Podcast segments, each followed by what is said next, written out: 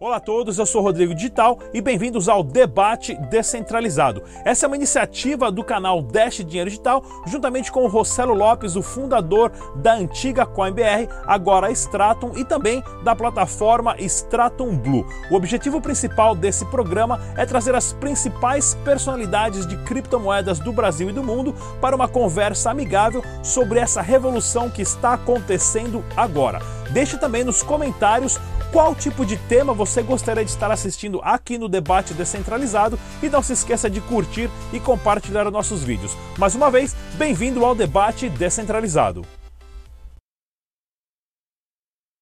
É isso aí, galera. Em mais um programa descentralizado de hoje, na nossa tela de seis cabeças, nós temos aqui presente Cássio Gussão, ele que é jornalista do portal de notícias Cointelegraph no Brasil. Temos também o Ney Pimenta, ele que é um dos fundadores da Bitpreço. Temos o Roberto Pantoja, youtuber e também o fundador do projeto InovaFlix Educacional. Temos o Jaime, Jaime Nascimento, ele que é um dos fundadores do projeto do Stablecoin Haas e também Rossello Lopes, fundador do Grupo Stratum. Muito bem-vindo a todos. Vamos conversar aqui no nosso debate descentralizado de hoje sobre as famosas criptomoedas de bancos centrais. Isso vai ser um dinheiro, vai ser forçado, vai ser aquela mesma coisa como o dinheiro, uma moeda de curso forçado.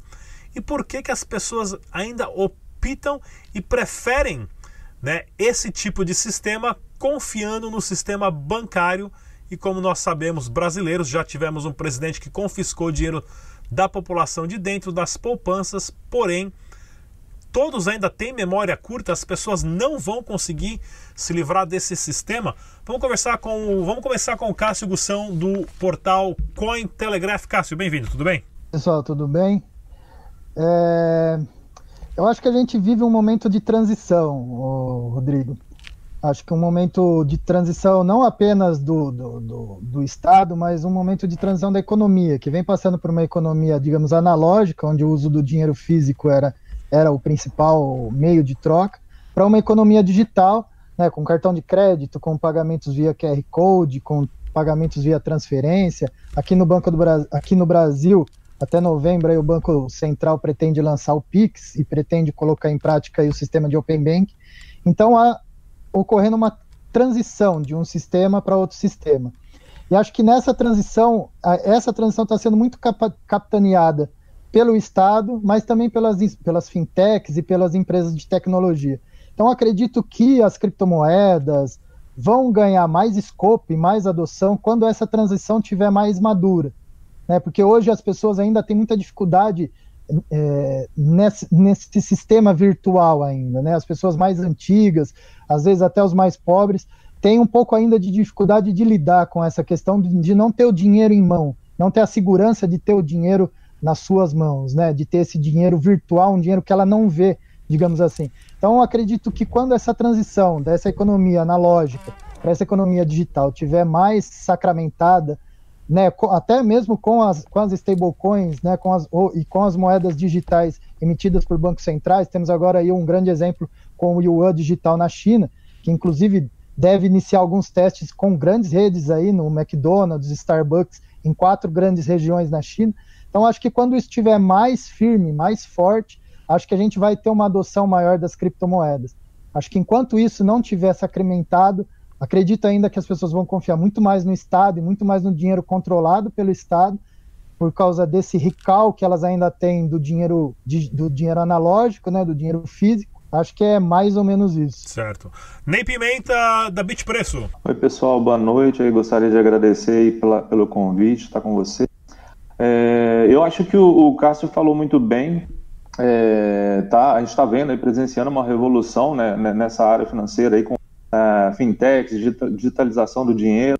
E é, eu acredito que é um processo natural é, a gente passar antes por essas moedas, talvez estatais. Infelizmente, é, poucas pessoas questionam o, o, essa centralização do, do poder do, da emissão do dinheiro na mão do Estado. Né? O pessoal está acostumado com isso, então acho que vai ser um, um processo natural essa, essa primeira etapa da, de aceitar a moeda a moeda estatal como, como primeiro passo né, de, de, de moeda digital, mas é, eu, eu, vejo com bons olhos, porque, como o Cássio também falou, é, as pessoas mais antigas, as pessoas estão tendo dificuldade ainda de entender o que é um dinheiro digital, o que é uma criptomoeda. E esse, esse passo do, do Estado digitalizar e colocar todo mundo nesse, todo mundo nesse mais ou menos nesse mesmo nível de entender o que é, cripto, o que é moeda digital, eu acho que é um passo importante para o próximo, que eu espero que é as pessoas darem um passinho a mais para o lado de criptomoedas, né? E entender que você pode ter um dinheiro que não é, é lastreado pelo Estado, pela economia de um Estado, né? Que é um, é um dinheiro lastreado pelas confi pela confiança das pessoas, é, que as pessoas têm nela, né? Tipo o Bitcoin, que não existe. Eles sempre me perguntam qual é o lastro do Bitcoin. O lastro é a confiança que as pessoas têm que ela podem elas podem a qualquer momento trocar aquilo por bens ou por comida ou por qualquer outra coisa, né? Como o lastro de qualquer outra moeda, não existe mais lastro em ouro, né? Então, enfim, é, eu vejo com bons olhos essa, essa, essa transição para as moedas digitais, eu acho que é um passo importante para no futuro as pessoas começarem a, a pensar também num, num passo para as moedas descentralizadas. Roberto Pantoja, do inovaflix.com.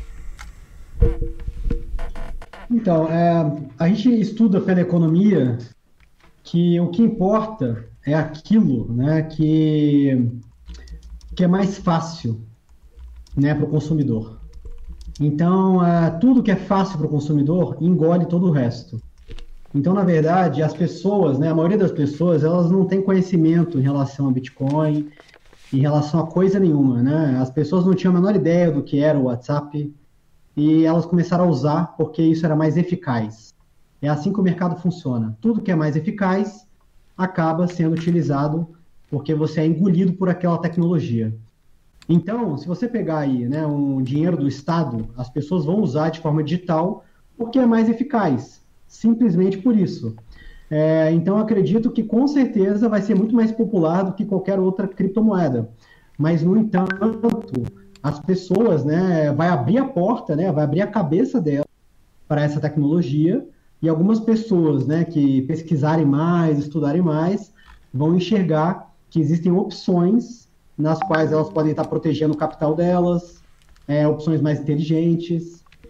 E aí, dependendo de como isso for feito, eu acredito que vai facilitar muito a vida das pessoas que já enxergaram isso. Porque vai ser muito mais fácil de você transacionar, né, de você fazer troca. Então, eu acho que é bom para todo mundo. Jaime Nascimento da Haas.cash. Bom, eu concordo com todos aí que já comentaram, mas eu gostaria até de adicionar que é o seguinte, né, as pessoas entendem que as pessoas elas têm uma certa confiança no governo, mesmo que já tenha acontecido algum confisco, enfim, eles acreditam que isso é muito mais difícil de acontecer novamente do que uma empresa é, fazer isso, né, com o dinheiro delas. E como esse dinheiro digital apesar de ser, no caso do Bitcoin, não ter nenhuma centralização, eles não conseguem entender quem cuida disso. Então eles acreditam que isso pode ser confiscado de alguma forma, ou, ou que isso pode ser perdido de alguma forma e que, que o governo dá uma segurança para eles. Né? Então uh, a gente entende que tem que lutar com essa. combater isso de forma com, com que o cliente, o usuário final, perceba que quando ele está com, na mão do governo, ele também corre um risco bastante grande, né? não, não só a segurança que ele acha que tem. Rossello Lopes, do grupo Straton. Bom, é, é, todo mundo sabe que uh, até mesmo a minha postura com relação quando a gente fala de, de moeda fiduciária impressa pelo governo, né? Então as pessoas ainda, e o governo faz questão disso, do Estado faz questão de manter o camarada na senzala dependendo eternamente da, daquele pedaço de papel impresso.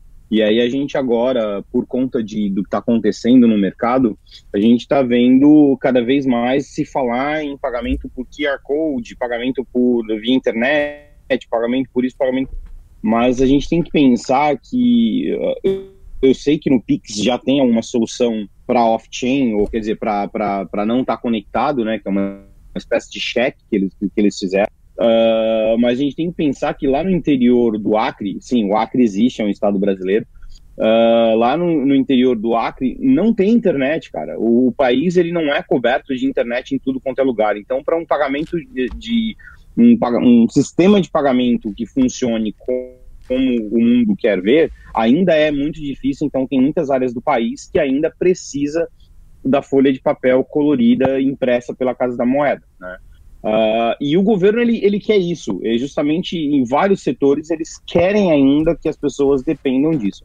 Nós, do lado de cada área de criptomoeda, a gente venceu já uma barreira, está aí a RAS para falar isso, e outras, outros exemplos de moeda de, de stablecoin que estão sendo criadas. Uh, a melhor maneira, ou melhor, o melhor formato de começar a mostrar para as pessoas é comparar com aquilo que a gente tem. É lembrar o cidadão que quando a gente tinha a telefonia uh, sendo cuidada por uma estatal, era terrível. Quando foi para a indústria privada, ficou muito melhor. Então, tudo que vem sendo colocado na indústria privada vem sendo melhor. E não significa que a indústria privada vai sacanear, vai fazer isso. O governo, o Estado está lá para isso, para numa questão de disputa, ele ser a ponte, né, ser o voto de Minerva, para dizer quem está certo e quem está errado. Então, cabe a nós agora, da área de criptomoeda, começar a explicar para o usuário: olha, não, é possível, você consegue viver com criptomoeda. A gente já venceu a questão da volatilidade, agora tem a stablecoin, então a gente está privatizando cada vez mais isso. Então, quando a gente começar a mostrar que a, a, a privatização da Casa da Moeda, a privatização do dinheiro, é, ele traz muito mais uh, competitividade, ele traz muito mais usabilidade, muito mais desenvolvimento em novas soluções, e as telecomunicações é um dos melhores exemplos que pode ter, uh, a gente vai ver realmente uma grande mudança. Mas essa mudança depende principalmente de nós que somos usuários do negócio. E a gente vê cada vez mais uh, as pessoas se com, complicando, né? A, a situação. Então a gente não vê app decente para o usuário, a gente vê uma série de complicômetros para o camarada entrar no mercado. Eu já escutei uh, pessoas no mercado dizer o seguinte: se o cara não tem a menor ideia do que é criptomoeda, ele nem deveria estar usando. Porra, ele nunca vai entrar no, no mainstream. Uh, as exchanges elas deveriam começar a pensar em uh, facilitar a entrada do usuário na, na, na, plataforma, facilitar a usabilidade da só que aí a gente fica, as exchanges falam, ah, mas se eu facilitar demais, eu estou trazendo golpista, eu estou trazendo o cara que quer fazer coisas, uh, uso errado da moeda, então vai ter que se virar nos 30 para poder trazer.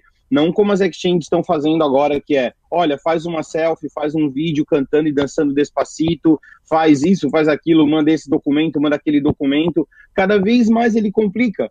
E, e, e, vamos, vamos, vamos combinar, né? Quando um usuário fala, tá bom, eu quero usar criptomoeda, e ele entra numa plataforma, numa exchange, e ele vê aquela tela com um monte de números, aquela complicação toda, ele vai embora. Ele não quer saber de usar. Então, até mesmo para o pessoal da Haas, eu já falei, eu e o Jaime, a gente já conversou muito sobre isso, como é que a gente faz simples, rápido e eficiente? Eu quero Haas, tá aqui o dinheiro, eu tenho Haas, eu quero dinheiro na minha conta. Falta a gente uh, trilhar ou fazer uma estrada melhor para trazer esse usuário do dinheiro público, do dinheiro da, né, eh, do governo, do dinheiro estatal, para um dinheiro privado, que é o que a gente precisa fazer. Mas cabe nós, usuários ou empresários, a melhorar mais a comunicação com esses camaradas. É, pessoal, é, é bem interessante mesmo a gente tá, tá lidando com isso, porque nessa relação de, da privatização do, do dinheiro, nós temos que saber qual vai ser o papel do Estado, né? Voltando aí na parte do exemplo que o Rossello falou em relação ao telefone na década de 80 e 70, né? Eu, minha, minha família é um exemplo disso. Meu pai, peão de fábrica no ABC Paulista, deu entrada através da firma lá num, num, plano de telefone que foi sair, acho que 12 anos depois. Quando saiu esse telefone, meu pai vendeu a linha, né, vendeu o telefone e deu entrada na nossa casa. Né? Era o quanto valioso valia um telefone, né? Por quê? Porque era 100% controlado pelo governo. Isso, hoje um telefone não vale mais nada. Você paga caro no aparelho, que é um computador que você põe no bolso, mas a linha em si, porque a, a, a competição em livre mercado né, a, traz uma experiência muito melhor para pra, as pessoas. Agora, em relação à privatização do, do dinheiro, qual vai ser o papel do governo quando o dinheiro for privatizado por empresas, negócios e serviços, da tokenização do planeta já está acontecendo. E o exemplo disso é a Libra. O Facebook né, vai lançar a sua Libra aí, em parceria ou não com governos, mas como que o governo vai fiscalizar? Como o governo vai sobreviver através disso? Vamos começar com o Roberto Pantoja, da inovaflix.com. Ah, então, É, o mais interessante disso é que a gente primeiro vai ter uma grande concorrência, tá? É, muito maior do que a gente tem hoje entre moedas. Isso, o mais interessante disso, né? O, tem vários economistas famosos que já, já, já previram isso, né? Já tinham falado que isso iria acontecer. Você tem alguns lugares do mundo, como é o caso de Hong Kong, né, que os bancos privados eles podem aí estar tá imprimindo dinheiro, né? Então você começa a ter uma concorrência entre moedas e eu acho que o mais interessante disso é que as taxas elas começam a cair muito. Então hoje você tem um império no mercado bancário de taxas, né? Então hoje a gente coloca aí, sei lá, muitos bilhões ou trilhões, não sei exatamente a quantidade, mas é um valor muito alto em taxas. Esse dinheiro ele vai voltar para o bolso das pessoas. Então, isso é um lado muito positivo. Você tem um caso muito famoso daquele livro, Free, né, do Chris Anderson, que ele fala né, que a Wikipedia ela acabou com o mercado de enciclopédias, que era um mercado de um bilhão de dólares, e que agora era um mercado 100% gratuito. Mas que, graças a isso, né, bilhões de pessoas tinham acesso à informação de qualidade, e isso criou milhões de novos negócios e fez a, o mercado prosperar de uma forma nunca antes vista. Eu acho que a lógica é a mesma. Você reduz as taxas, o dinheiro volta para as pessoas e você passa a ter muito mais dinheiro dentro do mercado para coisas mais úteis e interessantes. Agora, em relação ao Estado, é, eu, sou da teoria lá do Ancapsu, né, eu falo isso já tem uns três anos, né, eu acredito que a, a descentralização, a, pró, a, própria inovação do mercado, ela traz a descentralização da economia, o meu último livro chama Economia Descentralizada, eu falo exatamente sobre isso, e isso, naturalmente, na minha opinião, é, isso torna inviável né, a tributação, porque você não consegue mais controlar a economia. Aí a economia fica muito parecida né, com o que Mises sempre falou, né? É, fica uma coisa muito mais descentralizada, economia na mão das pessoas. Então, acho que com uma grande concorrência, é, com taxas menores, vai ficar cada vez mais difícil o Estado se sustentar. Então, ele vai ter que ser uma instituição ou extremamente enxuta, né? ou então ele vai desaparecer. Cássio Gussão, jornalista do Cointelegraph.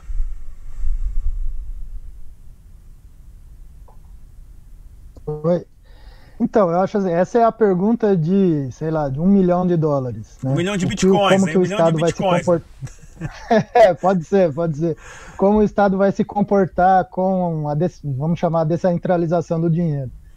É, tanto que o tema, esse tema especificamente está sendo debatido nas reuniões do G20 durante esse ano inteiro, né, que estão iriam ocorrer presencialmente na Arábia Saudita e agora estão ocorrendo de forma virtual, mas coordenadas aí pela Arábia Saudita. Então, como o Estado vai se comportar? Difícil dizer. Eu acho, o que eu acredito que vai acontecer é que a reação não vai ser igual para todos os países no mundo. Acho que cada país vai reagir com essa digitalização da economia de uma forma diferente. É, alguns estados, né, como a gente está vendo na China, já vem se adiantando a isso e imprimindo o próprio dinheiro virtual, né, e, e conhecendo a história da China e conhecendo como funciona um pouco do governo lá, acho difícil essa descentralização ocorrer na China sem a tutela do Estado, ou seja, sem o, o Estado controlar tudo e não permitir que nenhum banco, nenhum nada emita alguma moeda que seja superior ao yuan.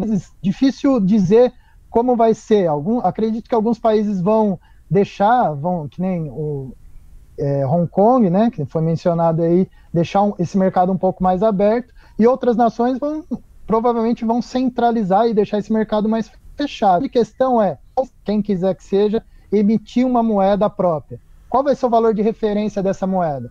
Vai continuar sendo real? né, a moeda nacional real. Então, na verdade, a gente não descentralizou nada. A gente só tem outras moedas sendo emitidas com o mesmo valor. Só tem outros emissores, mas a moeda, o valor mesmo da moeda ainda passa a ser controlado pelo Estado, porque ele vai estar valorizado, vai estar referenciado, digamos assim, no real.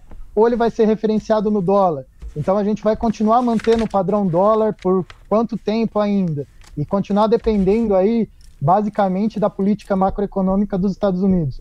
Então, acho que é um, é um debate interessante e acho que é a questão muito de perto do Yuan Digital, que ele vai nos dar aí um norte é, bem interessante de como o um dinheiro 100% virtual se ele não consegue dialogar com os modos offline. E um outro debate que, inclusive, que o Rossello defende muito é quanto mais a gente tiver um dinheiro digital e centralizado, seja ele emitido por empresas ou seja ele emitido pelo governo, mais a gente vai estar tá sendo, tendo as nossas transações e tendo as nossas coisas rastreadas, e nossas movimentações financeiras todas vão ser rastreadas. Porque, de um lado, a gente não consegue garantir que nenhuma empresa, por mais idônea que ela seja, ela não vai usar esses dados das nossas transações para qualquer outro fim, que é o grande debate com relação ao Libra do Facebook. Ney Pimenta, do, da Exchange Bitpreço.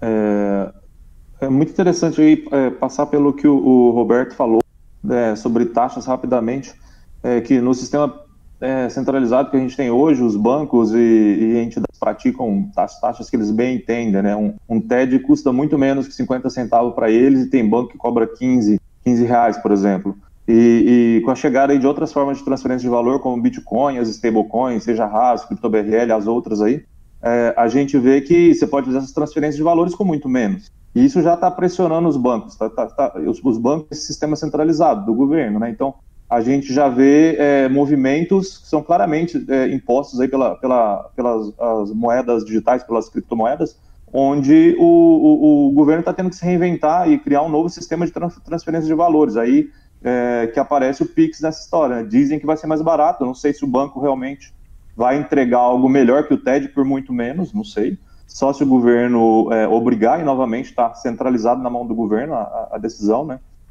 Que é o mal desse sistema centralizado. Mas o que a gente nota é que com essa, esse início de descentralização, dessa capacidade de lidar com valores, transferir valores, é, o governo ele tem um problemão aí para resolver, né? Vários, na verdade, né?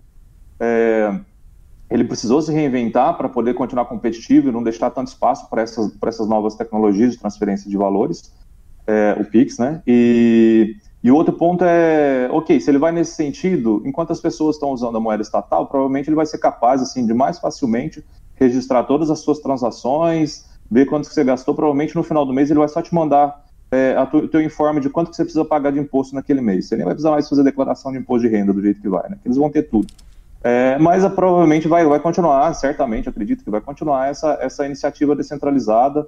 Eu acredito que, por exemplo, uma Libra, ela não é tão poderosa porque, como, como falaram já, ela vai estar vinculada a, a, um, a, um, a um governo e a uma, a uma Fiat, né, uma moeda estatal. Então, no final das contas, o governo pode impor o que ele quiser. Ele pode chegar lá, o, o governo americano, falar para o Facebook: você vai me dar todos os dados é, que ocorreram, todas as transações ocorreram, ocorreram no seu sistema.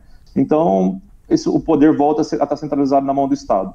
É, se a gente realmente continuar no caminho de descentralizar isso através das criptos, aí sim o governo vai ter um grande problema, pro, se ele vai tornar ilegal. É, é, é o problema que, que, que já colocaram também, não sei se foi o Roberto, que é, que é como é que ele vai sobreviver, como é que ele vai taxar isso daí quando não tiver centralizado mais, né? Como é que ele vai é, por outro lado, o Estado precisa disso, né? Ele precisa de taxas, é, e a gente precisa do Estado. Eu, eu, eu não acho que dá para viver sem Estado. Mas, assim, talvez realmente vai ter que ir por um sentido de muito mais eficiência, é, muito menos desperdício, para que o, o, cidadão até ache coerente. Ah, beleza, eu preciso pagar, o Estado merece que eu, que eu colabore de alguma forma, porque eu estou reconhecendo que ele, que ele me traz serviços e que eu preciso desse. Para a gente chegar nesse nível ainda vai demorar muito, né? Com certeza. Mas enfim, o que eu vejo é que o Estado, é, nos próximos próximas décadas aí, ele vai ter que se reinventar bastante para nessa corrida aí da, dessa centralização e descentralização do dinheiro aí. Jaime Nascimento do... Bom, eu vejo que assim, o Pix realmente vem aí como uma solução para o governo conseguir fazer parte dessa nova descentralização e trazer um pouco mais do controle para as coisas, assim como o Ney falou, é, pode ser que você não precisa nem mais fazer um imposto de renda, porque ele vai acabar tendo um rastreamento maior das suas transações. Né? Então, hoje, é, ele pode realmente vir com essa ideia de trazer o Pix, inovar e diminuir custos, mas ele também traz a, um formato onde ele consegue ter mais informações e tentar trazer de volta um pouco desses pagamentos digitais que está acontecendo por fora do sistema financeiro que ele não está vendo, está acontecendo em blockchain. E, então, quando ele tenta trazer isso mais próximo do, do Pix e provavelmente vem algum outro sistema que venha a fazer mais rastreamento de transações via blockchain, tentar identificar carteiras, É, a gente já ouve que tem alguns sistemas, talvez, que façam isso, mas em fase embrionária ainda.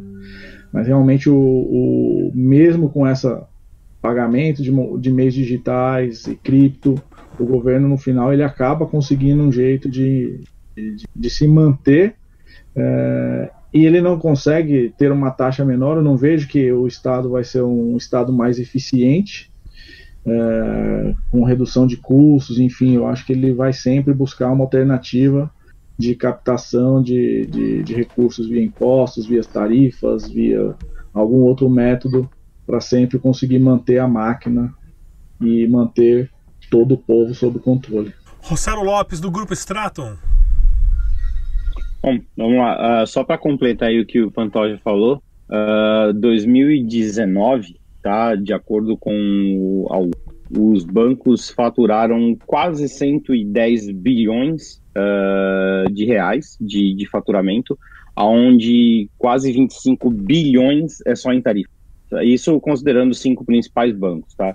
25 bilhões só em tarifa. Então, uh, com a entrada do, do, do Pix, eu, porque na teoria deveria baratear isso, e o Pix vai dar algumas chances a algumas fintechs, já que a fintech vai poder estar tá plugada diretamente no Pix, e vai pôr um pouco de pressão também nos bancos com relação a isso, vai dar opções para o usuário. Então a gente vai ter algumas opções devido ao Pix para os usuários.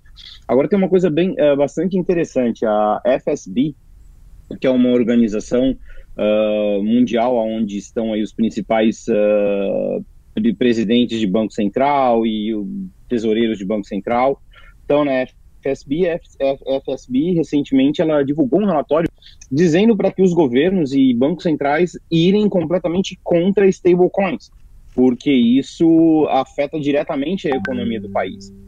Pelo ponto de vista uh, do governo, realmente, a partir do momento que você está tirando o poder dele de você permitir que outras empresas imprimam dinheiro ou gerem dinheiro digital, né? Porque ninguém vai imprimir dinheiro digital nessa altura do campeonato, gerem dinheiro digital, vai começar realmente dependendo, é óbvio, dependendo de qual tipo de governo falar. Se a gente tiver um governo mais liberal, o cara que quer realmente fazer o país mudar, pode ser que ele fale, legal, vamos nessa. Se a gente tiver alguém uh, que seja contra, e quando eu digo governo, eu não estou falando o presidente e a cúpula dele, eu estou dizendo o Congresso Nacional, porque não adianta nada o, o, o Paulo Guedes ser a favor e o Congresso falar não. Então, se a gente não tiver um Estado num, num total realmente a favor disso, vai ser muito difícil. Então, eu acho que num primeiro momento, a gente vai ver o Estado dizendo, se crescer demais stablecoin, a gente vai ver o Estado indo contra sim, ele vai dizer, não, aqui quem canta de galo sou eu, então, realmente, porque isso afeta diretamente o poder dele sobre a nação.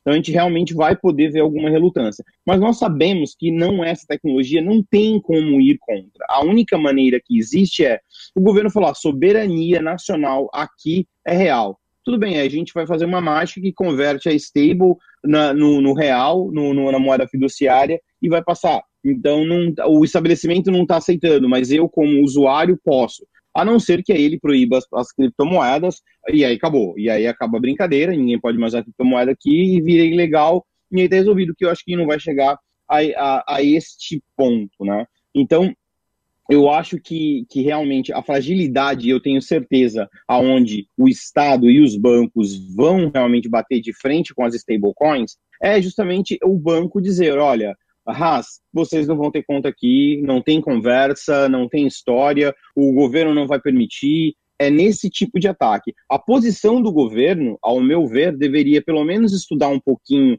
o que Hong Kong está fazendo, ou até mesmo esperar o que a China fez, que nem o Pantoja falou. Hong Kong, eles imprimem, o banco imprime o dinheiro. É óbvio que ele pôs um depósito na Casa da Moeda que permite ele imprimir aquelas notas e até sai. No, a, a, nota de Hong Kong dólar, vai lá, HSBC, DBS, tem o nome do banco na própria nota. É bem interessante. Então, uh, eu acho que o governo deveria falar, vamos ver qual que vai dar de stablecoin, vamos chamar esses caras até para estar tá plugado de repente no Pix, para a gente poder dar outras oportunidades, outros métodos de pagamento e crescer junto. Uh, quando uh, alguém falou que pô, realmente a, ainda a paridade é o real e o lastro é o banco, né?